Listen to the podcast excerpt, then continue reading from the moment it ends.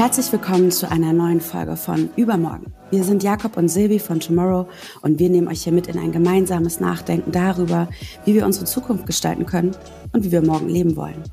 Das Nachdenken über morgen machen wir aber glücklicherweise nicht zu zweit, sondern laden uns dafür spannende, schlaue Gäste ein, die uns als ExpertInnen für verschiedenste Themen an ihren Erfahrungen, ihrem Wissen und ihrem Blick auf die Welt teilhaben lassen. Denn Zukunft, ganz gleich wie sie auch aussehen mag, ist ein Gemeinschaftsprojekt. In dieser Folge wird es um das Thema Politik gehen und wir freuen uns sehr, dass wir dafür die fantastische Aminata Touré zu Gast haben. Sie ist Grünen-Politikerin und Landtagsvizepräsidentin in Schleswig-Holstein und mit 27 Jahren nicht nur die jüngste stellvertretende Landtagspräsidentin Deutschlands, sondern auch die erste Afrodeutsche. Ihre Themen sind Migration, Antirassismus, Gleichstellung, Jugend- und Queerpolitik. Und dafür setzt sie sich nicht nur im Plenarsaal ein, sondern zum Beispiel auch auf Instagram, wo ihr rund 75.000 Menschen folgen. Gute Kommunikation kann sie also. Und wie sie das macht, das wird heute nur eine unserer Fragen sein. Das Gespräch teilen wir auch diesmal in drei Teile auf. Heute, morgen und übermorgen. Wir sprechen also mit Aminata über ihren Weg in die Politik, wie man es schafft, Menschen mit seinen Anliegen wirklich zu erreichen und woran wir als Gesellschaft noch arbeiten müssen, um ein gutes Morgen für uns alle möglich zu machen. Los geht's und viel Spaß. Aminata, es ist so schön, dass du äh, dir Zeit genommen hast heute für uns. Wir freuen uns total, dass du mitmachst. Ähm, um so ein bisschen Einblick in deinen Alltag zu bekommen, von wo hast du dich zugeschaltet und was hast du noch für Termine auf dem Tisch außer uns? Ja, erstmal danke für die Einladung. Freut mich auch, dass wir äh, diese Aufnahme jetzt gerade machen. Und ich bin gerade in meinem Büro im Landeshaus, also im Landtag in Schleswig-Holstein in Kiel und äh, kam kam quasi von der Mittagspause äh, hier rein und hatte unterschiedliche Sitzungen heute schon, Facharbeitskreis Soziales mit den Grünen, dann mit der CDU und FDP gemeinsame Arbeitskreissitzung und hatte davor noch Bürozeit und äh, habe danach äh, noch einen Termin genau, genau im Anschluss und nachher noch, noch eine Podcastaufnahme und dann nachher noch ein Treffen mit einem Verein, genau. Wow, voller Tag. Ähm, ja. Wenn man dann auf deine bisherige Laufbahn schaut, dann ist die ziemlich beeindruckend, ehrlich gesagt. Du bist nämlich nicht nur die erste Afrodeutsche, ähm, sondern auch die jüngste Landtagsvizepräsidentin mhm. Deutschlands und wurdest vor drei Jahren mit gerade mal 24 von den Grünen in den Landtag gewählt. Mm, von außen betrachtet klingt das ziemlich straight, ziemlich sauber, nach einem ziemlich geradlinigen Weg nach oben. War das äh, für dich betrachtet auch so? War das überhaupt so planbar, wie das von außen jetzt wirken mag im Nachgang? Nee, überhaupt nicht. Und ähm, also überhaupt erst auch der Einstieg in die Politik war auch nicht so geplant quasi. Also auch das sind so Sachen, die die sich entwickelt haben, ein Stück weit quasi. Also ich habe halt Politikwissenschaft und französische Philologie studiert, äh, habe mich dann für die Grünen interessiert und so weiter und habe dann bei einer Bundestagsabgeordneten gearbeitet äh, in Berlin, Luise Amtsberg und ähm, dann war, standen die Landtagswahlen hier an und ich habe dann überlegt, selbst meinen Hut in den Ring zu werfen. Und das war überhaupt nicht klar, wie das ausgeht. Also bin auch sehr knapp auch nur auf die Liste gewählt worden, quasi auf einen aussichtsreichen Platz. Ähm, und dann auch als die Wahlen war, war ich auch noch nicht gewählt. Da bin ich erst nachgerückt quasi einen Monat später, aber habe parallel dazu Koalitionsverhandlungen geführt und so weiter. Ähm, und dann ähm, ja, habe ich hier quasi meine parlamentarische Arbeit gemacht und das Wort wahrgenommen, ähm, auch medial begleitet und so weiter. Und dann kam es halt dazu, dass ähm, Kollege von mir, Rasmus Andresen, der Vizepräsident äh, für uns als Grüne hier im Parlament war, ähm, sich für die Europawahl aufgestellt hat. Und äh, dann war mein Name direkt im Gespräch quasi. Und äh, dann habe ich das auch abgewogen, ob ich es machen möchte oder nicht. Und ähm, ja, also was ich damit sagen möchte, sind manchmal auch Gegebenheiten, die man selber gar nicht beeinflussen kann. So, es hätte auch sein können, dass der Kollege das nicht macht, zum Beispiel, und dann wäre ich gar nicht Vizepräsidentin geworden. So. Wenn man noch mal einen, wenn man noch mal einen Schritt zurücktritt, ich behaupte mal, man tritt ja wahrscheinlich mit sehr hehren Zielen, mit viel Idealismus, mit viel Aufbruchs- und Veränderungsstimmung in die Politik ein, sonst, mhm. sonst macht man sich wahrscheinlich nicht auf diesen harten Pfad. Äh, war das bei dir so und würdest du jetzt im Nachhinein sagen, dass du heute noch genauso an Politik rangehst, wie du es dir damals vorgenommen oder gewünscht hast? Oder gab es auch ähm, irgendwie Zeitpunkte der Desillusion oder Zweifel mhm. auf der Reise? Also, ich glaube, es kommt ja auch immer darauf an, mit welcher Vorstellung geht man in Politik rein. Und ich hatte jetzt nicht die Vorstellung von Politik, dass ähm, alles total leicht werden würde und äh, Verhandlungen leicht zu führen sind, eine Koalition mit Konservativen und Liberalen in Schleswig-Holstein ähm, sie sein würde. Also ich wurde relativ schnell desillusioniert. Ähm, das äh, war gar nicht so schlecht, glaube ich. Also das hat schon dazu geführt, dass man da mit einem realistischen Blick ähm, dann auch sich die Dinge ansieht. Und ich habe einen persönlichen Anspruch an mich selbst, wie ich Politik machen möchte und was ich umsetzen möchte. Ob einem das immer gelingt mit den politischen Koalitionspartnern, die man hat, ist halt immer noch mal eine andere Frage. Ähm, aber ich habe auch viele Sachen im Laufe der Zeit einfach gelernt, die ja, mit denen ich gar nicht gerechnet habe. Also ich habe vor allem damit gerechnet, viel Hass abzubekommen. Den bekomme ich auch ab. Aber ich habe halt irgendwie total unterschätzt, wie viel Unterstützung es auch geben würde. Also ich weiß nicht, ob das einfach menschlich normal ist, dass man vor allem über negative Dinge nachdenkt. Aber ich habe einfach völlig krass unterschätzt, wie viele Menschen einen auch unterstützen werden bei der Arbeit, mit denen man im Austausch sein wird, dass man immer wieder Energie schöpft, um weiterzumachen und so weiter. Habe ich komplett unterschätzt einfach. Und äh, das ist zum Beispiel eine positive und schöne Überraschung und Entwicklung äh, des politischen Alltags. Das ist ein gutes Stichwort, äh, Support und Unterstützung von draußen. Wenn wir über politische Kommunikation sprechen, kann man ja wahrscheinlich festhalten, dass viele von uns in unserer Generation heute eher sich über Twitter oder Instagram oder vielleicht sogar TikTok politisch informieren, als jetzt über, über die Tagesschau und andere althergebrachte Formate. Weil das in Echtzeit abläuft, weil es da Raum für Interaktion gibt und auch irgendwie eine andere Sprache, eine andere Ästhetik davor kommt. Auch du bist viel auf Instagram unterwegs, hast eine Heerschar von Followerinnen und bringst da deine Themen ein, zum Teil auch persönliche Themen. Wo liegt aus deiner Warte der Mehrwert für, äh, auf, mhm. von so einer Plattform und wo liegen vielleicht auch Grenzen in der Nutzung von dir? Ja. Das, das ist eine gute Frage, weil ich am Anfang, als ich, äh, ich habe mit Instagram vor allem angefangen so zum Wahlkampf, also als ich dann äh, Kandidatin in Münster war und auf der Liste aufgestellt war und so weiter, habe ich irgendwie überlegt, okay, irgendwie möchte ich das irgendwie ein Stück weit transportieren. Facebook war damals noch ein bisschen aktiver, als man es heute nutzt. Ähm, und da habe ich dann halt auch Sachen gemacht. Ähm, und gerade über Instagram hatte ich einfach das Gefühl, dass das so ein Tool ist, bei dem man halt in Echtzeit und ähm, mit in, durch Interaktion einfach ein Stück weit Menschen mitnehmen kann in diesen politischen Alltag. Ich hatte ja selber kurz vorher diesen Einblick in parlamentarisches Arbeiten durch den Deutschen Bundestag erhalten, weil ich da zwei Jahre als wissenschaftliche Mitarbeiterin gearbeitet hatte und als persönliche Referentin. Und dadurch hatte ich einen Eindruck von Politik, den ich niemals sonst gehabt hätte. So, und ich war aber schon immer ein politisch interessierter Mensch, aber so die Abläufe, die Strukturen und so weiter, ich wusste das nicht, wie das konkret abläuft.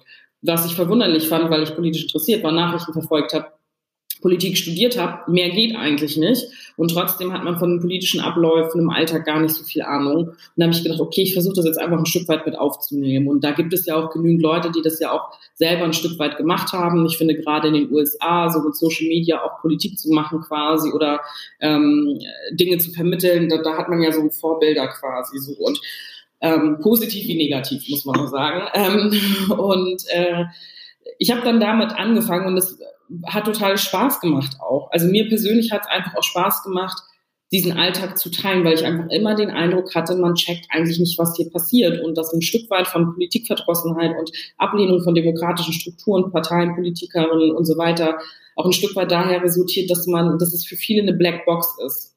Politik, Parlamente, Parteien, so. Und deswegen habe ich das irgendwie gemacht und versucht, das nach wie vor zu machen. Ich habe gestern erst eine Story wieder gemacht, weil mir das in den letzten Monaten äh, nicht so gut gelang, gelungen ist, ähm, weil einfach zu viele Termine aneinandergereiht waren, bei denen ich es einfach nicht geschafft habe. So und dann, wenn man da so ein bisschen raus aus der Routine ist, dann wird man auch ein bisschen lazy und dann ist man auch so ein bisschen ja, keine Ahnung, verliert irgendwie den Anschluss dazu. Und vor allem habe ich heute im Vergleich zu 2017, ich glaube, dass 75.000-fache an Followern, so quasi. Deswegen ist es ein bisschen schwierig auch geworden oder hat man den Eindruck, ich weiß gar nicht mehr, mit wem ich da interagiere. Früher war das einfach eine kleine eingegrenzte Gruppe und ich hatte das Gefühl, okay, ich weiß, wer da so ist. Heute ist das nicht mehr so, ja. Lass uns mal über Diversität im Bundestag sprechen. Mhm. Im, Im Bundestag sitzen gerade nur 31 Prozent Frauen. Mhm. Wenn man noch andere Diversitätsfaktoren dazu nimmt, wie zum Beispiel Menschen mit Einwanderungsgeschichte, dann sind es gerade mal neun Prozent. Ähm, also dort, wo die Gesellschaft vertreten wird, ist überhaupt nicht die Diversität abgebildet, die es in unserer Gesellschaft gibt, was ein Riesenproblem ist. Woran liegt das eigentlich? Sind die Mauern in den Parteien noch so dick? Ähm, oder warum, warum gibt es da nicht mehr Durchmischung? Für Frauen zum Beispiel ist ja auch Vereinbarkeit ein Riesenthema, dass sie sich nicht mehr engagieren können, vielleicht auch. Wie, wie ist es aus deiner Sicht? Ja, also die Zahl für den Bundestag ist auch übertragbar für die ähm, Landesparlamente. Also ich sitze ja in Schleswig-Holstein im Parlament und hier haben wir 30 Prozent an Frauen äh, in Schleswig-Holstein, im schleswig-holsteinischen Parlament und Menschen mit Migrationsgeschichte. Wir sind hier 73 Abgeordnete und von den 73 haben drei Menschen eine Migrationsgeschichte. So. Und das heißt, das ist einfach eine Realität in deutschen Parlamenten und ich halte das für ein Demokratiedefizit, wenn die Diversität der Gesellschaft und zwar auf unterschiedliche Merkmale ähm, ähm, nicht vertreten ist, dann haben wir ein Repräsentationsproblem, was schwierig ist in einer repräsentativen Demokratie. So, und äh, an allererster Stelle muss man da natürlich an den Parteien einsetzen, weil die Parteien halt die Leute in die Parlamente schicken.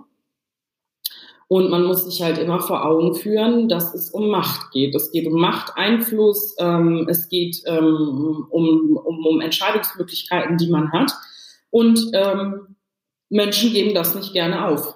So, also um es mal ganz klar runterzubrechen quasi. Und äh, ich erlebe das immer wieder, auch bei den Debatten zum Beispiel in der CDU. So, dann diskutieren, die diskutieren über eine Frauenquote bei sich. So, ähm, ein Instrument, das wir als Grüne schon längst haben, aber auch die SPD hat, ich meine, die Linke haben, hat es auch. Ein Instrument, das wir schon längst haben, was dazu führt, dass man zumindest, wenn man binär auf Geschlechter, Geschlechter draufblickt, Frauen und Männer äh, gleich äh, beteiligt hat. Aber äh, das hört dann auch schon auf, wenn man über diese binäre Geschlechtskategorien hin, ähm, drüber guckt quasi. Da sind wir dann auch nicht gut genug aufgestellt. So, und wenn es um Menschen, äh, äh, People of Color geht ähm, oder Menschen mit Rassismuserfahrungen geht und so weiter, dann sind alle Parteien in Deutschland schlecht aufgestellt. So, und ich bin Teil einer Arbeitsgemeinschaft Vielfalt. Ähm, innerhalb der Grünen, die sich genau mit dieser Frage auseinandersetzt, wie kann man mehr People of Color in der Partei haben, wie kann man mehr Menschen mit Behinderung, mit jüdischem Hintergrund, mit Behind äh, Menschen mit Behinderung, äh, Transmenschen ähm, und so weiter und so fort ähm, mehr in die Parteien einbinden. Und es hat halt viel damit zu tun, dass Strukturen so festgefahren sind, ähm, dass man sich, glaube ich, viel um sich selbst auch kreist und rotiert und bestimmte Menschen sich einfach auch in bestimmten Strukturen sehen. Es gibt Leute, die wachsen einfach mit einem Selbstverständnis auf, dass politische Räume ein Ort ist, an dem ich halt was mitzumischen habe. Dann gibt's immer die ein, zwei, drei Ausnahmen, die dann äh, quasi nicht diesem Bild entsprechen. Meine Geschichte, meine Biografie wär, war jetzt auch nicht selbstverständlich dafür, jetzt in die Politik zu gehen quasi. Und dann gibt es halt ganz oft diesen Effekt von, ja, aber wir haben doch da die eine oder den einen oder was weiß ich was. So, und alles gut und dann ist doch alles irgendwie total progressiv in diesem Land so oder in dieser Partei dann oder dann in dem Parlament. Und das stimmt natürlich nicht. So, that's the danger of a single story ein Stück weit, wenn Einzelne es irgendwie politisch geschafft haben oder äh, an Machtpositionen geschafft haben, dass man dann denkt, okay, jetzt können wir uns zurücklehnen. Und das nervt tierisch. Ähm, und deswegen wollte ich mich an diesen Strukturdebatten innerhalb der Partei auch ähm, beteiligen. Und äh, im Rahmen dieser Arbeitsgemeinschaft Vielfalt haben wir halt äh, einerseits Dinge beschlossen, wie wir möchten Vielfaltskongress alle zwei Jahre machen. Wir werden eine Erhebung innerhalb der Partei machen, inwiefern bestimmte Diskriminierung auch innerhalb der Partei stattfinden, weshalb Leute vielleicht eintreten, aber sofort wieder gehen, weil sie keinen Bock auf die Scheiße haben. So, also wir überprüfen das, machen das zusammen mit einem Institut, äh, Citizen for Europe. Ähm, ähm, und haben noch äh, mehrere Instrumente dafür geschaffen, um uns vielfältiger aufzustellen. Und das ist halt ein langatmiger, anstrengender, selbstkritischer Weg. So, und die Frage ist halt, will man das machen oder nicht? Und ich sehe bei Konservativen immer ganz oft immer so die, die, die Argumentation, ja, jeder kann doch hier mitmachen. Ja, theoretisch kann auch jeder mitmachen. Die Leute tun es aber nicht, weil sie sich dort nicht sehen, weil sie auch nicht repräsentiert sind. Also es ist eine Wechselwirkung. Da würde ich gerne noch mal kurz nachfragen, ganz mhm. kurz. Einfach weil du gerade ähm, gesagt hast, wie nervig das auch ist. Mhm. Und wie, wie doll nervt es dich selber auch sozusagen, da immer äh, Frontfrau zu sein? Weil es mag ja auch den Gedanken geben zu sagen, ich bin auch, ich will hier Sachpolitik machen, Leute, ich habe auch noch andere Themen. Auf der anderen Seite wirst du ja wissen, dass du für viele auch Vorbild bist mhm. in deiner Rolle.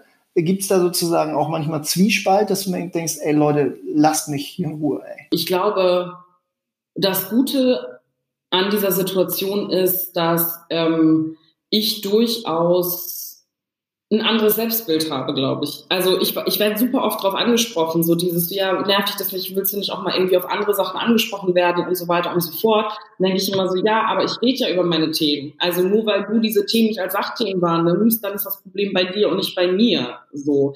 Und äh, von daher, ähm, ja, keine Ahnung, bin ich immer so ein bisschen, okay, check mal selber, wie du auf die Dinge blickst. So, ne? Weil wenn ich halt Sprecherin bin für Frauen, Gleichstellungspolitik, Kinder- und Jugendpolitik, Antirassismuspolitik, Migration und so weiter und so fort, das sind alles Sachen, die ich mir selber ausgesucht habe. So, und wenn hinzukommt, ähm, dass Menschen Inspiration dadurch finden oder einen als Vorbild sehen, das ist doch nicht schlimm. So, also so, das ist dann immer so das, was bei mir quasi ansetzt, dass ich dann immer denke, so, ich bin froh, wenn ich andere Menschen dazu motivieren kann, in die Politik zu gehen oder in Strukturen zu gehen oder in Vereine, Verbände, was weiß ich was, oder sich politisch zu positionieren. So, also das ist mehr, als man sich erträumen kann, dass man Menschen dazu motiviert, ähm, für sich oder andere Gruppen einzustehen.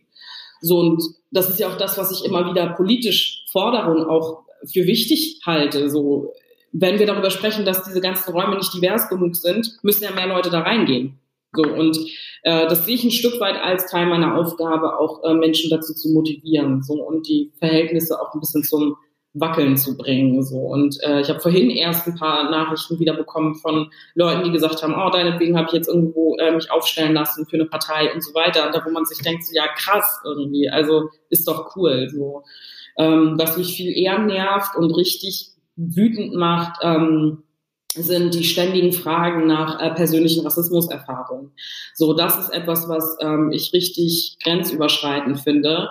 Ähm, und da, da das empfinde ich als Entpolitisierung meiner Person. So, weil wenn ich eigenständig entscheide, ich teile etwas, ist das eine Sache. Und ich finde auch jede Person, die von Rassismus betroffen ist und das teilt, kann das eigenständig auch für sich entscheiden. So, aber dieses ständige Bohren und dieses wissen wollen von erzähl doch mal, wie ist es doch mal und äh, kannst du da mal irgendwie ein bisschen mehr von erzählen? Da denkst du, es ist so mega abgefuckt. Ja, ich wurde noch nie in den letzten drei Jahren, in denen ich irgendwie Parlamentarierin bin und auch Sprecherin für Gleichstellungspolitik bin, gefragt, ob ich mal von sexistischen Übergriffen erzählen kann. Das hat mich noch nie jemand gefragt, ja. Aber bei Rassismus ist es so, dass die Leute sich denken, okay, ich frage das jetzt einfach mal. Wieso ist doch interessant? Ich kann das gar nicht glauben. Erzähl doch mal. Wie war das denn für dich? Wie war das so? Und dann denkt man sich immer so, es ist gerade eine Grenze, die du maximal überschreitest. So. Und wenn ich persönlich entscheide, in einer Rede, im Parlament oder bei einer Veranstaltung zu sagen, das und das teile ich jetzt gerade, dann verstehe ich, dass man ein bisschen Tür und Tor öffnet dafür, dass man gefragt wird. Aber ich schwöre auch, dass selbst wenn ich das nicht getan hätte, würde man mich das trotzdem fragen. So und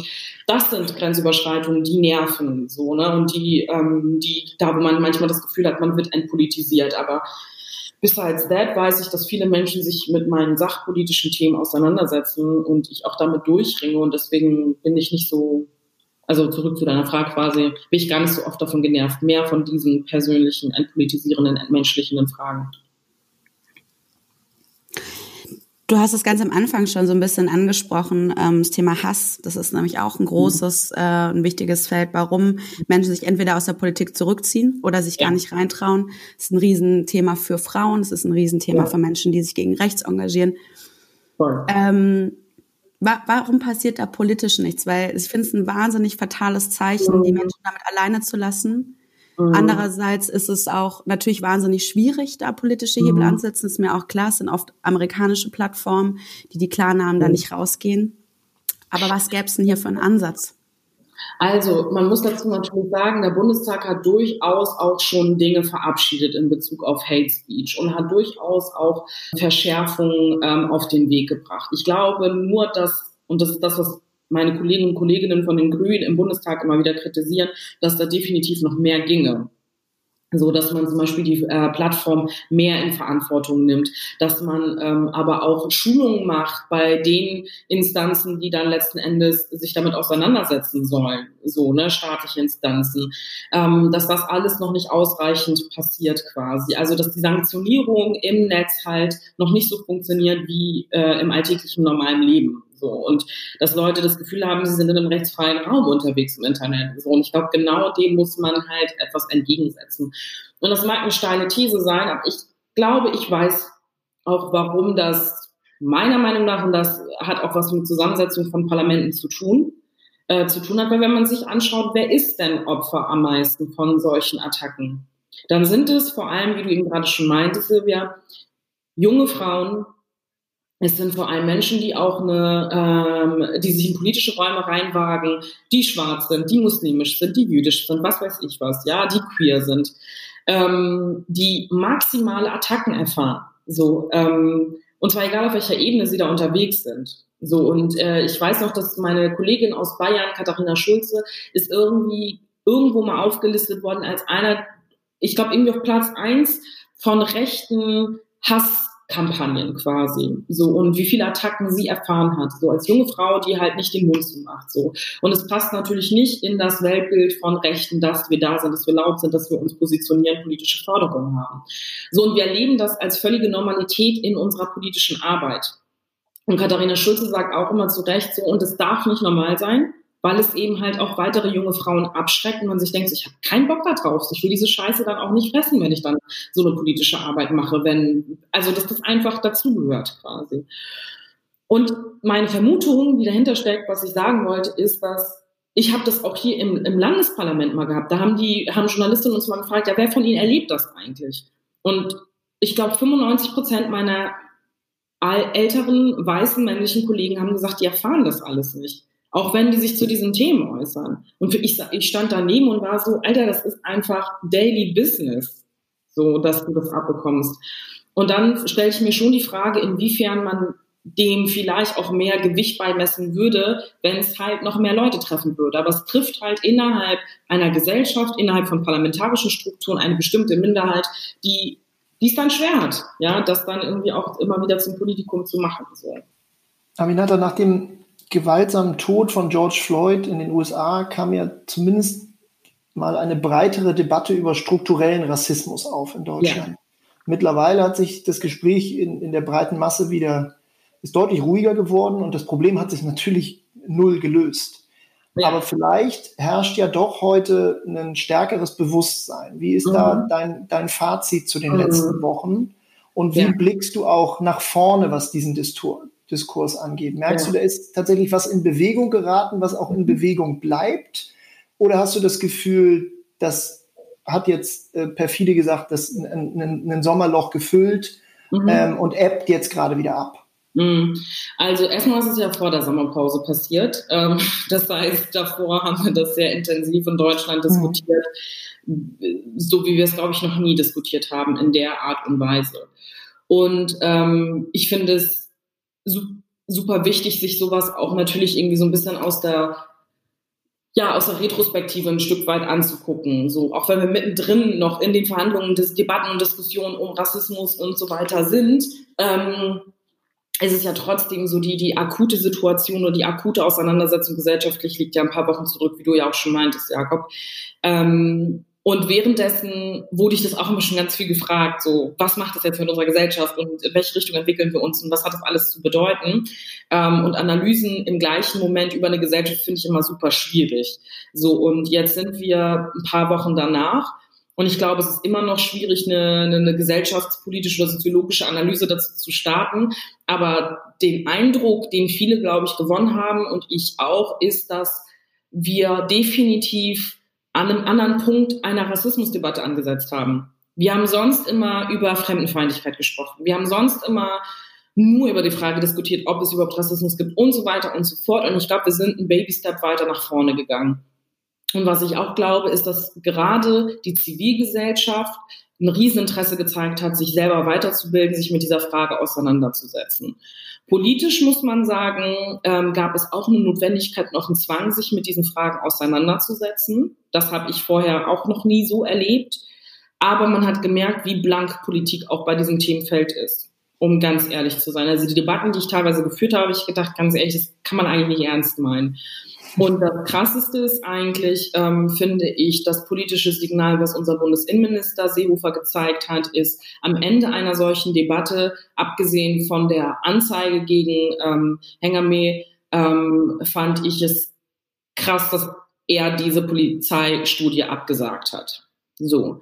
Und wenn man sich das jetzt, wenn man sich das jetzt in den letzten Wochen anguckt und das weiterspinnt, dann merkt man aber, diese Absage von Seehofer, ein klares Zeichen gegen, ich möchte mich mit diesem Thema strukturell nicht auseinandersetzen, hat definitiv eins gezeigt, dass Zivilgesellschaft sich das nicht gefallen lässt. Es hat eine Petition gegeben von einer schwarzen Frau hier aus Deutschland, die ähm, diese Petition auf den Weg gebracht hat für den Deutschen Bundestag, dass es diese Studie geben soll.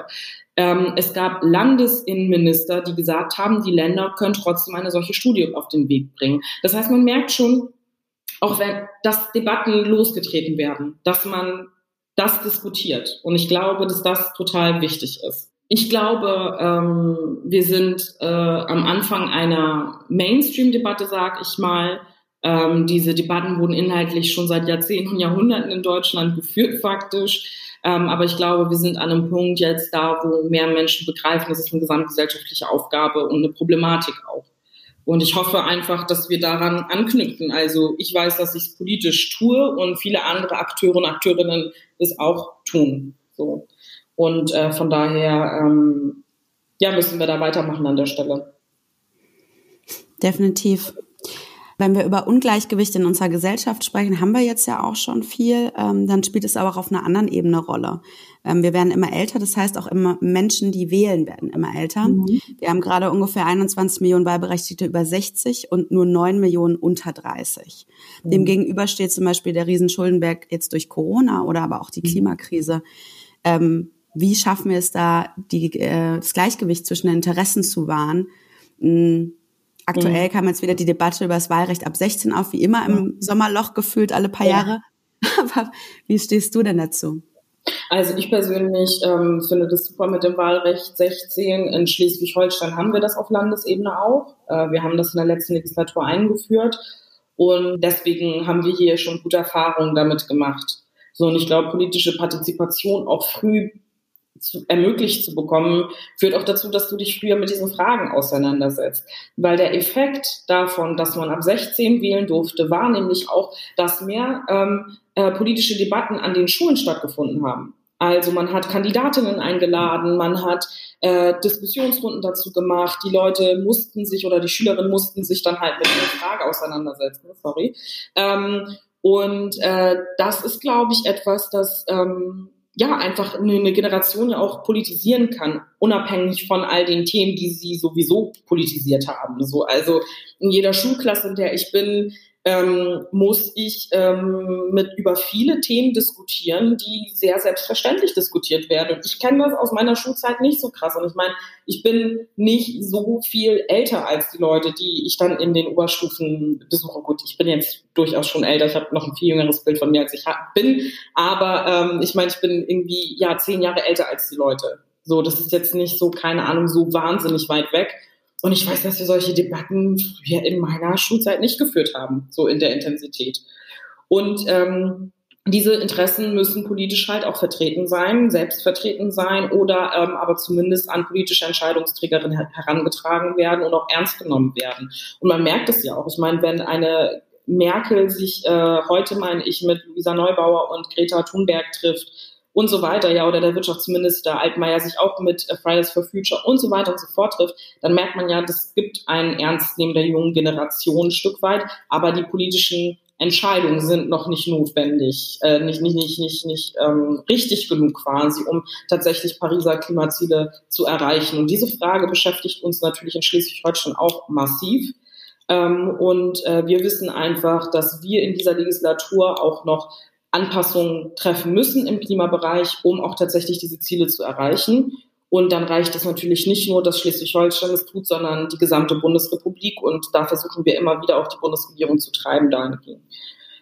Und ähm, zu dem Punkt, den du gefragt hattest, auch zu Corona-Maßnahmen und äh, Schulden, die gemacht werden und so weiter. Also wir sind definitiv in einer Situation, in der wir unfassbar viel Geld auf, auf den Weg gebracht haben.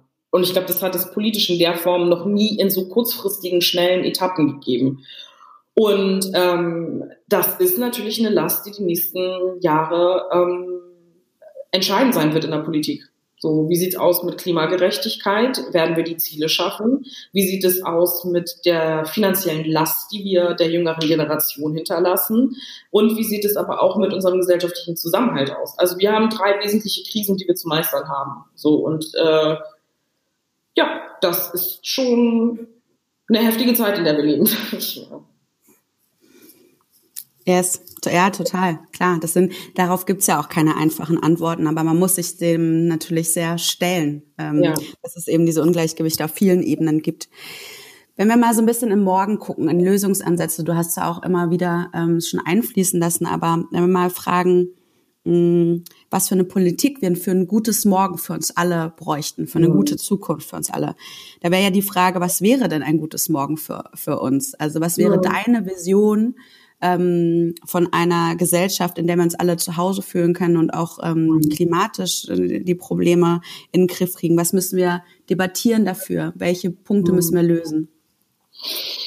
Ja, das sind ein Stück weit genau die drei Themen, die ich auch ein Stück weit angesprochen hatte. Ne? Also ich glaube halt einfach, ähm, wir sind nicht in einer Zeit, in der wir uns nur mit einer Thematik auseinandersetzen können und sagen können, okay, dann ist alles in Ordnung, sondern ähm, es sind die, die, die, die, die, die, die, die unterschiedlichen Themenbereiche, die ineinander greifen, wirken und äh, die das Zusammenleben schwierig machen werden. Weil ich meine, wir, ich meine, ich meine, mache Politik in Schleswig-Holstein. In Deutschland guckt mir natürlich immer diesen Kontext an, aber man merkt ja, dass es weltweit gerade genau diese Themen auch sind, die entscheidend sind. So, also gesellschaftlicher Zusammenhalt, äh, demokratische Zustände, ja oder nein, wenn man sich Belarus anguckt. Äh, wenn man sich die ähm, die, die, die den Wahlkampf in den USA anguckt mit Kamala Harris und Joe Biden und einem Donald, Trump, was sind da die Themen, die am wichtigsten sind? Dann geht es um diese drei Kernbereiche quasi. Ähm, und äh, auch hier in Deutschland, wir diskutieren, das ist ja auch ein Grund gewesen beispielsweise, warum ich in die Politik gegangen bin. Ich bin 2017 habe ich mich dafür entschieden, weil wir auf einmal in einer Situation waren, in der in jedem Parlament Faschisten faktisch einfach sitzen. So. Und Menschen, die den Klimawandel leugnen, Menschen, die ganz explizit völkische, nationalistische Musik, äh, Musik sage ich schon, Politik machen, ähm, was einfach ähm, unseren gesellschaftlichen Zusammenhalt auf vielen Ebenen ähm, kaputt macht. Und äh, deswegen sind das Dinge, die wir auch gerade als jüngere Generation explizit in Angriff nehmen müssen, weil es einfach um unsere Zukunft geht. Und ich glaube, dass die Dringlichkeit manchmal nicht genügend da ist in politischen Räumen. Man reagiert oft und ähm, ist aber nicht vorausschauend in diesen Fragen. Und das fand ich zum Beispiel, um mal auf einen Themenbereich auch zu kommen, den ich natürlich vor allem intensiv bearbeite. Ich habe 2017 in den Koalitionsverhandlungen gesagt, ich möchte jetzt für einen Aktionsplan gegen Rassismus in Schleswig-Holstein auf den Weg bringen. Und ich weiß, dass die Mehrheit wahrscheinlich sich gedacht hat, keine Ahnung, wovon die Alte redet. So, ne, okay, können wir machen. Ähm, hin und her diskutiert und verhandelt.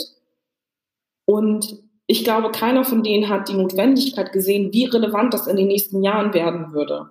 So, und dass im Jahr 2020 die gesamte Bundesrepublik genau über dieses Thema sprechen wird. Und ich, mir war das wichtig und ein Anliegen, über diese, dieses Thema zu sprechen, unabhängig von einem Anlass weil strukturelle Probleme nichts damit zu tun haben, ob eine Person etwas erlebt hat oder nicht, sondern das sind Probleme, die einfach offenkundig da sind. So und ähm, Gesellschaftspolitik ist einfach mein Herzensthema und ist auch der Fokus meiner Arbeit. So, und ich stelle mir immer wieder die Frage, wie können wir eigentlich in einer Gesellschaft leben, in der wir inmitten von Rassismusdebatten, gesellschaftlichen Zusammenhaltsdebatten, Demokratiedebatten, die es im Kern sind, weil das checken viele Leute halt auch nicht, dass das Problem mit Rassismus nicht ist, dass sich jetzt ein, zwei Leute irgendwie verletzt fühlen, sondern dass es ein Demokratiedefizit ist, weil unsere Grundgesetz es uns eigentlich zusichert, rassismusfrei zu leben. Und das ist aber keine Realität. So, und das Vertrauen in staatliche Institutionen, in staatliches Wirken wird geringer, wenn man diese Gewissheit bei einem Viertel in einer Gesellschaft ähm, nicht zu 100 Prozent äh, garantieren oder sichern kann. So, und wenn man Ereignisse hat wie Halle, wie Hanau, wie all diese Dinge, die passiert sind, ja, dann stärkt es kein Gefühl von, ich fühle mich sicher in einem Land. So, und dieses Thema dann zu verknüpfen mit der Tatsache, dass wir Strukturen in unserem Land haben, die rassistisch sind, die rassistisch gewachsen sind, ist kein Nischenthema. Es geht um das Fundament unserer Gesellschaft. Und diese Notwendigkeit und diese Dringlichkeit in politischen Handeln, Agieren, ähm, Gesetzen, Anträgen oder sonst was, die vermisse ich. Und das ist halt genau einer dieser Themen, bei denen ich mir denke, bei einer nächsten Bundestagswahl, die wir nächstes Jahr haben, bei einer nächsten Zusammensetzung einer Bundesregierung, dann kann es nicht sein, dass man diese Themen so stiefmütterlich behandelt und die Ernsthaftigkeit davon nicht begreift. Und das muss bei Zivilgesellschaft ansetzen und es muss in der Politik auch ähm, umgesetzt werden, weil wir sonst einfach in eine katastrophale Situation hineinlaufen. Und ich habe immer wieder den Eindruck gehabt, wenn ich über diese Themen spreche, und zwar gerade wenn medial nichts los war, und das war quasi die letzten drei Jahre so, dann war es immer so, ja, Frau Torera, gibt's das, dann ist es so schlimm und keine Ahnung was, so. Und ich sag's auch ganz ehrlich, manchmal kommt man sich dann ja auch so vor, als wäre man vielleicht ein bisschen bescheuert oder so. Weil man immer wieder die gleichen Sachen sagt und sagt, wir müssen dahin blicken, wir müssen uns diese Themen angucken. Es gibt viele Menschen, die das berichten. Ich mache da Politik nicht aus einem Bauchgefühl heraus oder weil ich denke, ich persönlich habe mal eine Sache erlebt, sondern wir haben Studien dazu, wir haben Erfahrungsberichte dazu. Es gibt dieses Problem in unserer Gesellschaft.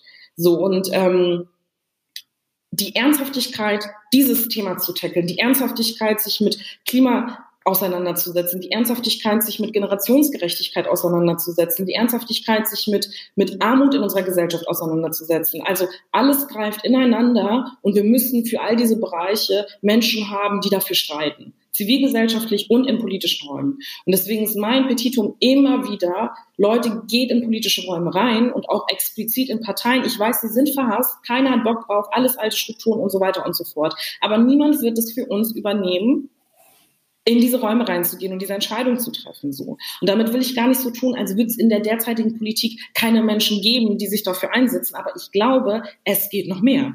So, ich glaube, es geht definitiv noch mehr. Und das ist der Punkt, zu dem wir hinarbeiten müssen. So und ja, das sind so Sachen, mit denen ich mich aus, also die mir wichtig sind. Keine ganz kleinen Themen. Ähm, damit, damit Politik möglich ist, auch gerade Gesellschaftspolitik möglich ist, muss man ja in den Dialog und irgendwie an die Menschen ran. Ja. Das kann ja aber auch, auch Grenzen haben, ja. behaupte ich mal. Also etwa, wenn ja. man von den sogenannten besorgten Bürgerinnen spricht, die sich nach 2015, äh, ich würde mal sagen, zusammengerottet haben mhm. oder auch die aktuellen Gegnerinnen der Corona-Maßnahmen, mhm. stellt sich ja ein bisschen die Frage, muss man diesen Menschen wirklich entgegenkommen? Muss mhm. man das immer ernst nehmen? Ja. Muss man sich davon treiben lassen? Ja. Oder gibt es auch eine Grenze, wo man sagt, so Ende Gelände, ja. bis hierhin und nicht weiter, wir haben, äh, da muss ich jetzt nicht mehr in den Dialog? Ja, also ich persönlich muss dazu sagen, ich glaube, wir haben viel zu viel im, also wir haben in Deutschland viel zu viel Verständnis dafür gehabt. Also ich glaube, die Strategie, die die meisten gefahren sind, politisch zu sagen, wir müssen mit den Leuten reden und wir müssen irgendwie uns auch anhören, was für Ängste sie haben und so weiter, ist ja erstmal nichts Falsches. Oh Gott, ich habe gerade beobachtet, wie jemand sein Handy kaputt gemacht hat auf der Straße hier. ähm, auf jeden Fall, das tut mir jetzt gerade voll leid. Ähm, auf jeden Fall ähm, hat man jahrelang dieses, die, die, diesen Satz immer wieder gesagt, man muss den Leuten auch zuhören, man muss die Ängste wahrnehmen. Und man hat den Leuten zugehört, man hat ihnen sehr viel Plattform gegeben, man hat ihre, ihre Ansichten, ihre Politik ein Stück weit sogar übernommen. So. Und ähm, das heißt, das ist eine völlig falsche Erzählung. Den Leuten wird nicht zugehört und deswegen sind sie halt dann vielleicht ein bisschen rassistisch und sind dann ein bisschen dabei, rechte Strukturen zu unterstützen und irgendwie Teil davon zu sein und so weiter und so fort. Ähm, und die Aufgabe von Politik ist es, zu vermitteln und Menschen zusammenzubringen. Gar keine Frage. Ich stelle mir nur immer wieder die Frage, bei wem hören wir zu und bei wem tun wir es nicht. So, und das ist, glaube ich, das Problem, wenn Politik oder wenn politische Entscheidungsträgerinnen sich denken, wir reden von A bis Z mit allen Leuten, hören uns alle Sorgen an und nehmen es auch alles gleich wahr und wichtig, ja, und wir haben alles abgebildet in jeglichen Talkshows, in jeglichen Zeitungen, in jeglichen Debatten, die wir führen, ja, als Menschen, dann wäre das ja okay. So, aber es gibt einen Fokus darauf, wessens Ängste nimmt man ernst und wessens nicht. Und ähm, das ist eine Problematik, die wir dann an der Stelle haben. Und ich persönlich muss sagen, ich bin politisch nicht angetreten, um am rechtesten aller rechten Ränder versuchen, Leute einzuholen, weil ich für mich persönlich eine Grenze habe, weil ich ganz genau weiß, ich weiß, wer nicht gehört wird. So, und ich glaube, dass ein Großteil sich darauf fokussiert, wer Angst hat äh, vor Ausländern in Anführungszeichen, alle, die fremd oder anders sind. So, und ich hatte einfach den Eindruck, im politischen Diskurs fehlt es ein Stück weit auch, die andere Seite vertreten zu wissen. So, und das ist ein Defizit, das ich persönlich wahrgenommen habe. So, und auch immer den Eindruck hatte, da wär, wird immer ständig über Menschen wie mich gesprochen, ohne dass wir selber mal sprechen können oder unsere Position deutlich machen können. Und das hat mich wahnsinnig gemacht. Ähm, und ich glaube, dass wir da immer noch ein Defizit haben an der Stelle. Du sprichst von, von, von Gruppen, die eben auch nicht gehört werden, während anderen sehr viel Gehör und Plattform ähm, geboten wird. Ich würde gerne noch mal kurz auf junge Menschen, so onkelig das klingt, sozusagen zu sprechen kommen. Denn es gibt ja zum einen eine sehr politische Gruppe an Jugendlichen. Fridays for Future haben wir erwähnt. Jetzt auch in den äh, Black Lives Matter Protesten haben sich Zehntausende, Hunderttausende ähm, auf der Straße gefunden, die für politische Inhalte eingetreten sind. Gleichzeitig behaupte ich mal, gibt es auch äh, Hunderttausende, die überhaupt keinen Zugang zu politischen Diskursen finden weil sie sich auch einfach nicht verstanden fühlen und schon, schon gar nicht repräsentiert fühlen, weil sie die Sprache nicht verstehen. Wie, was hast du für Vorstellungen? Wie, wie, wie kann man da näher ranrücken, um dieser Riesengruppe an Menschen sozusagen mehr Gehör und Zugang zu finden? Mhm.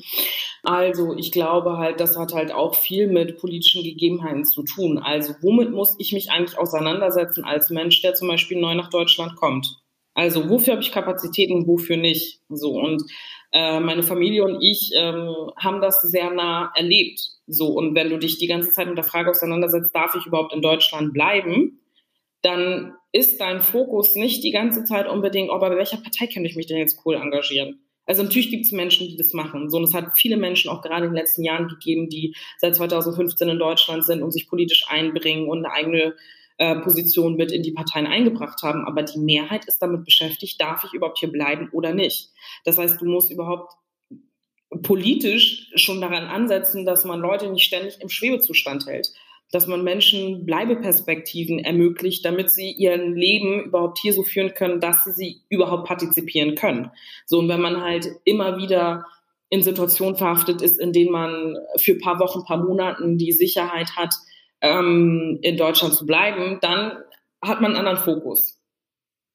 So, und äh, ich glaube, erst ab dem Moment, wo man wirklich weiß, kann ich, darf ich hier bleiben, fängt man ja auch an, sich ernsthaft die Frage zu stellen, wie kann ich mich da einbringen, dann auch strukturell zum Beispiel. Ne?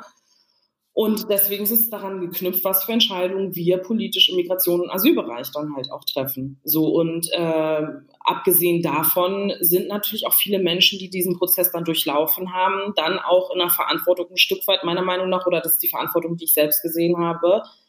Man ist jetzt in einem sicheren Moment, weil man irgendwie deutsche Staatsbürgerschaft hat oder eine gesicherte Aufenthalt hat und einfach auch Menschen dann die Plattform geben, ähm, über ihre Belange zu sprechen. Ich habe regelmäßig, ähm, ich speise meine, meine Ideen oder meine Forderungen im Bereich Flucht und Migration nicht daher, dass ich vor 10, 15, äh, vor 15 oder 20 Jahren quasi selber in der Kettenduldung steckte, sondern weil ich im Austausch bin mit Geflüchteten, weil ich im Austausch bin mit Menschen, die äh, in einer schwierigen Situation sind und bringen diese Forderung dann politisch ins Parlament ein. So und ich glaube, es ist wichtig, auf Menschen zuzugehen, bei denen man weiß, ähm, sie haben nicht die Möglichkeit, ihre, ne, sich politisch so einzubringen oder ja, gar nicht die Kapazitäten dafür haben. Einfach weil sie mit anderen Dingen beschäftigt sind und nicht, weil es ihnen fehlt an politischem Urteilsvermögen, sondern an Kapazitäten, sich mit solchen Fragen auseinanderzusetzen. Mhm. Aber apropos Fridays for Future, hm, wieso ist es aus deiner Sicht äh, der Politik nicht gelungen, das Klimathema zu reanimieren und zehntausende junge Menschen zu politisieren? Also was wurde da verpasst, wenn wir jetzt an Fridays for Future denken? Also erstmal ist Fridays for Future ja nicht vorbei, so, sondern zum Beispiel in zwei Tagen ähm, haben nächste Woche sind hier in Schleswig-Holstein stehen Fridays for Future Aktivistinnen vor uns vor unserer Tür und äh, weisen uns darauf hin, dass die Klimaziele in, ob die Klimaziele in Schleswig-Holstein gepackt werden oder nicht und warum wir als Landespolitik nicht genügend tun oder nicht. Also die Kritik ist da und ähm, vorhin erzählte ich dann ja auch, äh, dass zum Beispiel Luisa Neubauer und Greta Thunberg sich mit der Bundeskanzlerin treffen. Ich glaube, dass die Schlagkraft, die diese Bewegung auf den Weg gebracht hat, nach wie vor da ist, aber natürlich durch die Pandemie ähm, gerade einfach ein Problem hat, weil man einfach nicht so viel auf der Straße sein kann und so weiter. Und die Pandemie selbst einfach auch äh, viel Raum einnimmt, politisch natürlich auch. Ähm, und ich glaube, dass diese Bewegung unfassbar viele Menschen politisiert hat. Und der Punkt ist halt einfach, es sind ja super viele junge Menschen, äh, die Teil dieser Bewegung sind. Und einige von denen gehen den Weg in die Politik inzwischen auch. So, oder haben politische Verhältnisse wirklich ins, ins Wanken gebracht. Also wir haben einfach durch Fridays for Future, das kann ich aus internen Sicht zu 100 Prozent sagen, es vergeht keine Woche, wo nicht über Fridays for Future gesprochen wird. So, und der Druck, den diese Bewegung erzeugt. Also es ist bei weitem nicht so, dass, ähm, dass es nichts bringt. So, aber trotzdem haben wir politische Verhältnisse, die so sind, wie sie sind. So, und wir als Grüne haben immer den Wunsch, noch mehr äh, in diesem Bereich zu tun. Und Fridays for Future ist trotzdem auch zu Recht auch bei uns am Kritteln und am Kritisieren, ob wir radikal genug sind oder nicht. Aber ähm, für uns persönlich als Grüne ist es durchaus so, dass wir das sehr ernst nehmen und dadurch halt uns auch noch mehr getrieben fühlen. So und ich meine, die Grünen gibt es seit 40 Jahren. Seit 40 Jahren reden sie über diese Themen, ähm, auch aus der Umweltbewegung selbst entstanden. Und jetzt gibt es eine neuere, jüngere Generation, die noch mal mehr Druck macht. Das ist total wichtig, ähm, dass es das gibt und dass man sich dadurch politisiert. So und ich glaube auch gar nicht die junge Generation hat es geschafft, sich selbst zu politisieren. Und zwar durch politisches Versagen am Ende des Tages. So. Ja, ja, true. Wahrscheinlich an der einen oder anderen Stelle. Ähm, wir reden ja viel über Chancengleichheit in unserer Gesellschaft und de facto gibt es aber Chancengleichheit in Deutschland nicht, behaupte ich, weil ähm, Chancen auch immer noch an finanziellen Background geknüpft sind. Mhm. Und so studieren zum Beispiel von 100 Nicht-Akademikerkindern nur 23, von Akademikerkindern 77. Und wenn wir mal äh, auf das Geld gucken, was ähm, Kindern in Hartz-IV-Familien oder Menschen, Familien, die Hartz IV beziehen, bleibt für Bildung, äh, da brauchst du gar nicht weitermachen. Das sind nur ein paar Groschen. Mhm. Aber natürlich spielen auch Themen wie Rassismus oder Anti-Islamismus oder Sexismus eine Rolle. Ähm, was kann dann Politik dazu beitragen, dass wir eine Gesellschaft bekommen, in der es Chancengleichheit gibt? Weil natürlich muss man das auch in ähm, politische Maßnahmen und Gesetze mhm. überführen.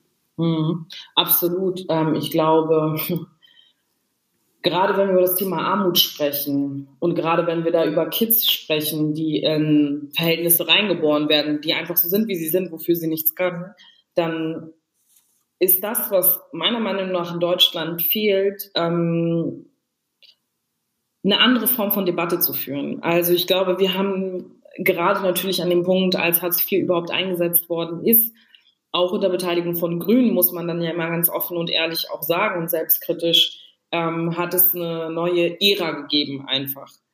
Und ähm, die Erzählung auch von, wer ist arm und wie sehen Menschen, also sind Menschen selbstverschuldet in solchen Situationen oder nicht? Sind das faule Schmarotzer oder nicht? Ähm, ist der Tenor gewesen. So, und da ist es bis heute noch. Bis heute haben wir ein ganz bestimmtes Bild von Menschen, die nicht in Arbeit sind. Und Arbeit als eines der wichtigsten Dinge in unserer Gesellschaft, gerade in der deutschen Gesellschaft. Ja, man zeichnet sich über Arbeit aus. So, und äh, ob man fleißig ist und all diese Dinge ähm, ist eine verquerte Debatte, die wir führen, weil wir die Debatte oft so führen, als wären Menschen immer selbst verschuldet und immer, weil sie einfach faul sind, nicht genug gegeben haben im Leben in solchen schwierigen Situationen. Und dass es dann auch Konsequenzen für die nachfolgende Generation hat, und man sich quasi in so einem Strudel befindet, führt dazu, dass viele Menschen, so wie du schon gesagt hast, nicht die Möglichkeit haben, gleiche Dinge zu tun. Und natürlich, wir leben in einem Staat, der was die soziale Absicherung angeht, natürlich irgendwie sehr weit oben ist, wenn wir über Krankenversicherung nachdenken, wenn wir überhaupt über ähm, Arbeitslosenversicherung 1 und 2 und so weiter und so fort sprechen. Wir sprechen nicht auf einem Niveau, bei dem man sagt, all das existiert nicht. Aber ich denke trotzdem, dass wir uns als so reicher Staat noch mehr leisten können. Und zwar in der Frage der Durchlässigkeit und auch in der Frage von, ähm, wie, wie, wie, wie begegnen wir Menschen, die in solche Lebenssituationen kommen. Und ich habe das persönlich selbst auch miterleben müssen, wie das ist, wenn man einfach als Familie mit wenig Einkommen, mit sehr wenig Einkommen und einer alleinerziehenden Mutter ähm, versucht, seinen Alltag zu bestreiten. So. Und das ist krass schambehaftet. So, wenn man sich die Klassenfahrt nicht leisten kann, wenn man sich bestimmte Kino Abende nicht leisten kann und so weiter und so fort. Das ganze Thema Armut und Menschen sind zeitweise nicht in Arbeit ist schambehaftet und ist vor allem mit Schuld versehen. Und ich glaube, diese Debatte müssen wir anders führen und dafür braucht es ganz konkret politische Maßnahmen, einen Sozialstaat anders zu denken. Und ähm, da an dem Punkt sind wir noch nicht. So und ich, ich persönlich hatte mich gefreut, als man in der SPD sich dazu entschieden hatte, ähm, Hartz IV als Fehler einzusehen quasi und dass wir über Dinge sprechen wie Kindergrundsicherung und so weiter und so fort. Ähm, ich glaube, dass das alles sehr wichtige Maßnahmen sind, um gerade Kinder, die ähm, in so eine Situation hineinwachsen, Möglichkeiten und Perspektiven zu geben und zu ermöglichen. Ich stelle mir trotzdem immer wieder die Frage, ob die Antwort auf beispielsweise ich bin als Kind in einer Familie, in der es nicht viel Kohle gibt, in der vielleicht möglicherweise meine Eltern auch nicht die Kapazität, Willen, was weiß ich was haben, ähm, mich zu begleiten, was mein Schulweg angeht und so weiter und so fort. Ob man es tatsächlich darüber löst, dass man sagt, man hat Gutscheine für Kids oder, oder, oder, oder. Weil ich glaube, all diese Systeme sind trotzdem schambehaftet. Also natürlich gibt es Unterstützungsmöglichkeiten wie, dann holst du dir halt so einen Zettel ab beim Klassenlehrer und äh, sagst halt, die Klassenfahrt kann ich nicht bezahlen. Das ist so schambehaftet. Ja, das ist einfach etwas, was man nicht gerne macht. Und ich habe diese Momente gehasst in der Schule. Ich habe es gehasst, nach vorne zu gehen, ins Sekretariat und zu sagen, okay, wir sind halt vier Kids zu Hause, meine Mutter ist alleinerziehend und sie kann sich zufälligerweise nicht vier Klassenfahrten gleichzeitig leisten, während sie eine Umschulung macht. So, und deswegen ist dann die Frage eigentlich viel eher, wie können wir meiner Meinung nach, ja, wenn ich mir das einfach mal aussuchen könnte, wie können wir an den Strukturen so ansetzen, dass du gar nicht merkst, kann sich jemand etwas leisten oder nicht. Also wie können wir Geld ins System reinstecken, dass es nicht immer von dem Einzelnen abhängt. So, ähm, dass du Dinge sichern kannst wie an Schulen gibt es von morgens bis abends definitiv die Möglichkeit zu frühstücken, Mittag zu essen und abends zu essen, wenn es eine Langzeitbetreuung ist, ja, dass man ähm, Unterrichtsnachhilfe hat und dass es nicht immer ein gesondertes Programm für diejenigen in unserer Gesellschaft gibt, die ganz unten an der Nahrungskette sind. So und ähm, ja, all diese Unterstützungsmöglichkeiten auch zu schaffen und zwar allgemein und nicht immer, dass du immer der Bittsteller bist, dass du die Bittstellerin bist und dass du das schon implementiert bekommst, seitdem du ganz klein bist, ja, weil du einfach in den Verhältnissen aufgewachsen bist, in denen du aufgewachsen bist und sich das verstetigt dadurch so und auch da dann wieder die Frage, in welchen wie, wie sind unsere Parlamente zusammengesetzt? Und ich bin immer wieder davon überzeugt, unsere Parlamente müssen diverser werden, nicht nur damit das nett aussieht, sondern weil die Lebensrealitäten der Einzelnen sich auswirken auf die Entscheidung, die du triffst. So, und it's Bullshit, wenn Leute meinen, dass es nicht so ist. Ja, wenn du einfach anders aufgewachsen bist, dann blickst du auf unsere Gesellschaft und auf politische Entscheidungen, die du triffst, anders. Und jeder, der das leugnet, ja, den, den kann ich nicht ernst nehmen an der Stelle. So, aber das ist die Debatte, die wir führen. So nach dem Motto, ist doch voll egal, wie man aussieht, wo man herkommt und so weiter. So, ich kann doch auch objektiv für alle anderen Menschen Entscheidungen treffen. Ja, aber wenn wir uns unsere Parlamente angucken und wir wissen, dass irgendwie 84 Prozent im Deutschen Bundestag einen akademischen Abschluss haben, eine Gruppe, zu der ich auch selber gehöre. So. Äh, und das auch nicht aus einem Zufall weil meine Eltern selbst halt auch akademisch waren. So, ähm, das ist alles kein Zufall. So, ähm, dass man durchaus dann in einer Situation ist, in der man nur Akademikerinnen hat, die über eine Gesamtgesellschaft entscheiden. Dabei haben wir, glaube ich, ich meine, es sind 14, 18 oder 19 Prozent der Gesamtbevölkerung, die überhaupt einen akademischen Abschluss haben. Das heißt, wir haben eine Überproportionalität von Männern, von Akademikerinnen, von weißen Menschen, von nichtbehinderten Menschen und so weiter in unseren Parlamenten sitzen und sie sind biased in der Frage, wie sie ihre politischen Entscheidungen treffen. Und ich glaube, diese Perspektiven dort mehr zu haben, verändert auch was an den Politiken. Nicht nur das, aber auch das. Ja, all diese Fragen auch sind halt verknüpft zu verstehen. Also ich versuche das auch immer ganz gerne dann doch auch immer wieder autobiografisch deutlich zu machen. So wenn ich mir dann darüber Gedanken mache, dass eine Migrationspolitik, eine, eine, eine Asylpolitik dazu führt, dass deine Eltern bestimmte Jobs nicht ausüben können sie dadurch gezwungen sind, Jobs zu machen, die schlecht sind. Ja, sie dadurch angewiesen sind, ähm, äh, auf staatliche Hilfe angewiesen zu sein. Dann findest du dich genau in diesem Strudel wieder. Und ich habe das Privileg gehabt, akademische Eltern zu haben, für die das immer wichtig war, dass Schule und Ausbildung oder Studium einfach immer eine Priorität hat. So, das heißt, man ist mit so vielen Dingen, so darf ich in Deutschland bleiben, wir verdienen zu wenig Kohle, und so weiter und so fort. Das sind alles Dinge, die sind mein Fuck, ja. Also das beschäftigt dich einfach maximal so. Und all diese Verstrickungen, die erleben viele Menschen. So, die erleben viele Menschen, dass bestimmte Bedingungen aufeinander und ineinander wirken und sie nicht losgelöst voneinander zu verstehen sind.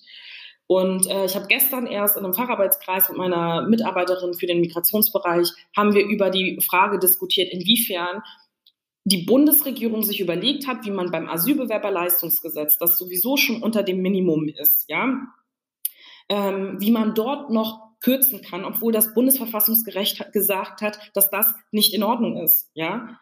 Und das wird politisch trotzdem gemacht. Das heißt, ich stelle mir immer wieder die Frage, warum tut man das politisch? Ja, und das ist, um bestimmte Signale zu senden. Und diese Verzwickung von, wer lebt wie in unserer Gesellschaft, unter welchen Bedingungen, unter Asylbewerberleistungsgesetz, Hartz IV und so weiter und so fort, erschwert einen Zugang zu Gesellschaft. So, und ähm, mit dem Stigma, das man dann auch noch anhaften hat. Und diese Fragen muss man quasi gemeinsam denken, um politische Antworten auf diese Fragen zu bekommen und diese dann am Ende des Tages dann halt auch in politischen Räumen zu fordern ja, wir haben über ganz große Themen gesprochen. Du vor allem hast über ganz große Themen gesprochen. Wir würden trotzdem jetzt mal ein kleines Format einstreuen, was so ein ja. bisschen ab, äh, abwandert von den großen politischen Fragestellungen ähm, und eher so ein bisschen spielerischer ist. Und danach ähm, kommen wir sozusagen auch in den Schlussakt. Mhm. Also, wir haben fünf schnelle Fragen und wir wollen von dir fünf schnelle Antworten. Okay. Und die haben äh, wenig bis nichts mit Politik zu tun. Okay. Ich fange an mit Nummer eins. Du darfst einen Tweet über den Account von Donald Trump schicken. Was schreibst du? Ähm, dass ich nicht mehr kandidieren werde. okay. Sehr gut. Zweite Frage. Eine Sache, die du gern verlernen würdest und eine Sache, die du gerne könntest. Verlernen? Oh, krass. Ähm, was ich gerne können würde, wäre auf jeden Fall Klavier spielen. Und eine Sache, die ich gerne verlernen würde, manchmal sich so viele Gedanken zu machen. Frage Nummer drei. Du wirst jetzt direkt nach unserem Gespräch an einen Ort deiner Wahl gebeamt. Wohin geht's und warum? Ich würde sehr gerne an, also gar nicht mal so weit weg von hier, und zwar nach Heidkarte an Strand hier. Das ist mein Lieblingsstrand hier. Ich war letzte Woche zum ersten Mal da und ich weiß nicht, warum ich letzte Woche erst zum ersten Mal da war. Und ich wünschte, es wäre nicht 20 Grad und Regen gerade, sondern noch wärmer. Vierte Frage. Ich glaube, du hast sie fast schon beantwortet, aber wir machen sie trotzdem. Welche Frage möchtest du nie wieder gestellt bekommen? Können Sie mir mal bitte von Ihren persönlichen Rassismuserfahrungen für Racism Porn erzählen, ja? Okay. Frage Nummer fünf. Du darfst zehn Minuten mit dir selbst als 14-Jährige oder als 74-Jährige sprechen. Welches Alter nimmst du und was würdest du sagen? Oh, ich habe hab letztens erst einen Text geschrieben, äh, bei dem ich, das klingt total, es gibt einen Kontext dazu, der jetzt gerade nicht verständlich ist, aber ich habe einen Text geschrieben an mein jüngeres Ich. Ähm, und äh, ja, das fand ich irgendwie ganz spannend, weil das auch viel mit der Frage zu tun hat, was würde ich gerne ein bisschen verlernen, und zwar dieses sich ständig so viel Sorgen machen und Gedanken machen. So und das würde ich meinem 14-jährigen Ich vielleicht sagen, die Dinge etwas leichter zu sehen oder zumindest zu versuchen. Vielen Dank. Jetzt kommen wir in den Schlussakt, der bei uns übermorgen heißt und der einmal äh, versucht, einen, einen Blick in eine fernere Zukunft zu werfen. Wir schreiben das Jahr 2100. Mhm. Wie sieht in deiner Vision die politische Landschaft dann aus? Gibt es überhaupt noch Parteien, gibt es noch die großen Volksparteien oder gibt es ganz andere Formen der Repräsentation und Beteiligung? Also ich finde Demokratie ja gut. und ich hoffe, dass es, wenn es die Demokratie nicht gibt, irgendeine ähnliche, aber gut funktionierende Art und Weise des Zusammenlebens gibt.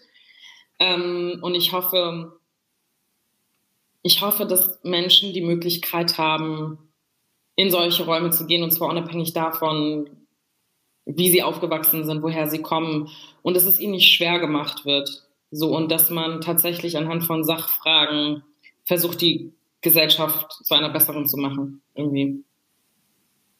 Ja.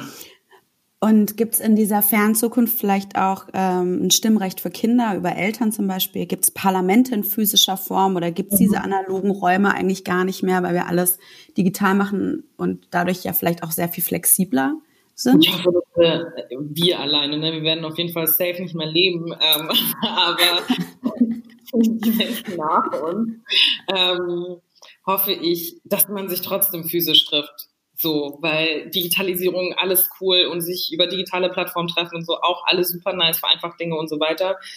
Ähm, aber ich finde, wenn es eine Sache gibt, die man gemerkt hat in den letzten Monaten, dann wie sehr man Menschen braucht. So und äh, das soll immer ein Unterstützungstool sein, aber ich glaube, die besten politischen Ideen oder politischen Entscheidungen habe ich immer mit Menschen zusammen getroffen, während man zusammen in einem Raum saß und überlegt hat, in welche Richtung soll das Ganze sich eigentlich entwickeln. Und das wünsche ich Menschen auch im Jahre 2100. Und eine letzte Frage an die Kommunikatorin Aminata Touré. In 80 Jahren gibt es dann noch die Jahresansprache der Kanzlerin oder wie sieht Politikkommunikation künftig aus? Also ich finde es ich finde es zu wenig, sich einmal im Jahr zu denken, okay, jetzt rede ich mal zu euch ähm, in einem ganz formellen Rahmen. Aber nein, ich meine, sie ist ja auch auf Insta unterwegs so, oder ihr Team ist auf Insta unterwegs und äh, macht da auch Sachen ähm, ich glaube, das ist schon eine spannende Art und Weise der Kommunikation, halt zu sagen, okay, gut, jetzt ist wirklich auch was passiert, ne? jetzt ist wirklich was irgendwie, ähm, bei dem ich wirklich zu euch allen sprechen möchte, aber manchmal wird es irgendwie ein bisschen wie aus der Zeit gefallen, so. Ähm, und ich glaube, es wird definitiv noch mehr, mehr Austausch geben in der Frage. Und damit will ich überhaupt nicht unterstellen oder jetzt, also der aktuellen Kanzlerin, dass sie nicht im Gespräch mit Menschen ist. Ich glaube, das ist sie sehr viel. Ähm, aber ich glaube ähm, trotzdem, dass es noch mehr mehr Austausch oder direkten Austausch irgendwie in der Form gibt. Dann. Aminata, vielen Dank für das Gespräch und dass du dir die Zeit genommen hast für uns. Danke euch auch für das Gespräch. Das ist äh, immer schön, wenn man ein Gespräch hat, bei dem man sich sehr wohlfühlt und manchmal vergisst, dass es dann ja auch ausgestrahlt wird und dann gar kein Gefühl mehr dafür hat, was habe ich jetzt eigentlich erzählt und äh, ja, das hat mir sehr viel Spaß gemacht. Ich finde das das schönste Gefühl, wenn man das ah. nicht merkt. Sehr schön. Das kann ich nur zurückgeben. Vielen, vielen Dank an dich. Wie immer, vielen Dank fürs Zuhören. Und natürlich freuen wir uns sehr über Feedback, über die Weiterempfehlung unseres Podcasts oder über Gästevorschläge. Wenn ihr noch mehr über uns und Tomorrow erfahren wollt und wie wir Geld zu einem Teil der Lösung anstatt des Problems machen, dann schaut mal auf www.tomorrow.one vorbei.